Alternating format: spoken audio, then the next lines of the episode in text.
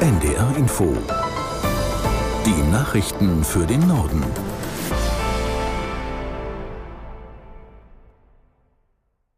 Die katholische Kirche verzeichnet einen Negativrekord. Im Jahr 2022 sind nach Angaben der Deutschen Bischofskonferenz fast 523.000 Mitglieder ausgetreten. Das sind etwa 163.000 mehr als im bisherigen Rekordjahr 2021. Aus der NDR Nachrichtenredaktion Pascal Köper.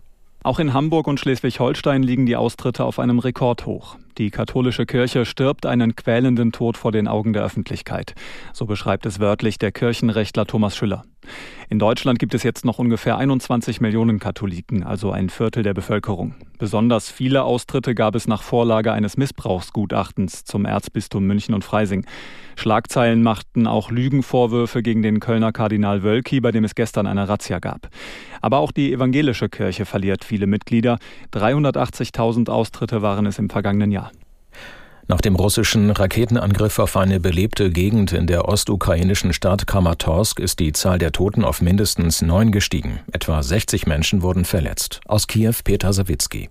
Nach lokalen Angaben flogen am Dienstagabend zwei S-300-Raketen auf ein belebtes Viertel in der 150.000 Einwohnerstadt. Dieser Raketentyp gilt als besonders gefährlich, da Flugabwehrsysteme ihn nur schwer abfangen können. Getroffen wurde unter anderem ein Restaurant, in dem zu diesem Zeitpunkt viele Gäste gewesen seien. Die Aufräum- und Rettungsarbeiten dauerten die ganze Nacht über an. Der ukrainische Präsident Volodymyr Zelensky verurteilte die Attacke auf Kramatorsk scharf und forderte einmal mehr ein Sondertribunal für russische Kriegsverbrechen. Es ist nicht das erste Mal, dass Kramatorsk Ziel heftiger Luftangriffe gewesen ist. Die Stadt in der Region Donetsk ist symbolisch, aber auch militärisch und strategisch eine wichtige Stadt für die Ukraine. Das betroffene Stadtviertel gilt sowohl bei Militärs als auch bei Zivilisten als beliebt. Die EU-Kommission hat einen Gesetzesvorschlag für eine digitale Form des Euro vorgelegt. Inzwischen gibt es schon einige digitale Bezahlangebote. Caroline Wöhlert zur Frage, was ein digitaler Euro bringen soll. Mit einem digitalen Euro soll Europa ein eigenes Angebot für digitale Zahlung bekommen. Das Ganze soll also eine Alternative zu Zahlungsdienstleistern sein, die nicht in Europa sitzen, wie zum Beispiel PayPal.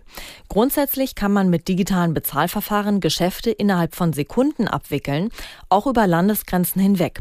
Das geht bisher schon mit Kryptowährungen wie Bitcoin, aber da schwanken die Kurse sehr stark. Eine virtuelle europäische Währung soll stabiler sein und dafür soll die EZB sorgen.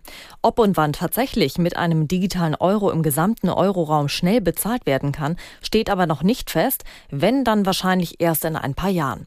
Und wichtig, der digitale Euro wäre auf jeden Fall nur eine Ergänzung, Scheine und Münzen werden definitiv nicht abgeschafft.